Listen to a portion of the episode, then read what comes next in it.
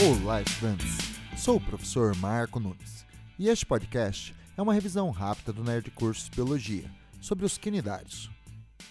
Os quinidários, ou selenterados, são animais aquáticos, principalmente marinhos, exemplificados pelas águas vivas, hidras, obélias, caravelas, anêmonas e corais.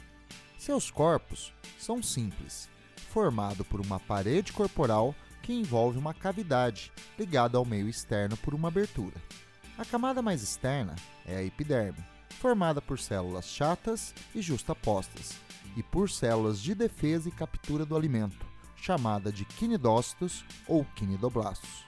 Os quinidócitos produzem uma substância irritante e com ação neurotóxica que paralisa suas presas, facilitando a sua captura. Abaixo da epiderme há uma camada gelatinosa, chamada mesogleia ou mesoilo. A camada mais interna dos quinidários é a gastroderme. Ela reveste uma ampla cavidade gastrovascular, ligada ao meio externo por uma boca, margeada por tentáculos. A gastroderme secreta enzimas digestivas sobre o alimento. O absorve parcialmente digerido, concluindo a digestão no interior celular. Deixando bem claro, os quinidários fazem digestão extra e intracelular.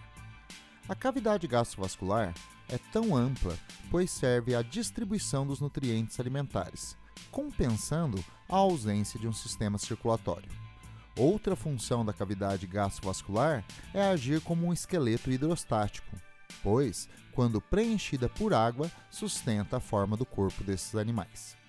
Nos corais, a sustentação é feita por um esqueleto externo calcário. Na parede corporal dos quinidários há uma rede de neurônios difusa, capaz de coordenar movimentos reflexos simples.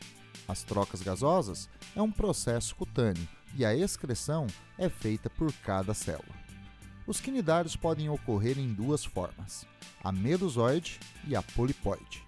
A medusoide é móvel e possui boca e tentáculos voltados para baixo.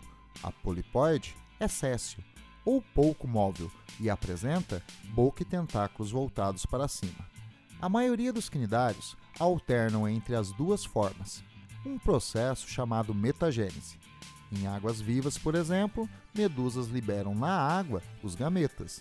Após a fecundação, os ovos oligolestos fazem clivagem holoblástica igual. Passam pelos estágios de mórula, blástula e gástrula. A gástrula tem duas camadas, a ectoderma e a endoderma, e uma dobra interna chamada arquêntero, que é o intestino primitivo que dá origem à cavidade gastrovascular, e uma abertura chamada blastóporo, que dá origem à boca. Então pode-se dizer que os quinidários são diblásticos e protostomos. A gástrula torna-se uma larva ciliada móvel, chamada plânula. Ela se fixa a um substrato e torna-se um pólipo adulto. O pólipo fragmenta-se e cada parte dá origem a uma nova água-viva na forma medusoide. Portanto, a medusa faz reprodução sexuada, pois usa gametas. O pólipo faz reprodução assexuada, pois na fragmentação gameta não são utilizados. A metagênese não ocorre em todos os quinidários.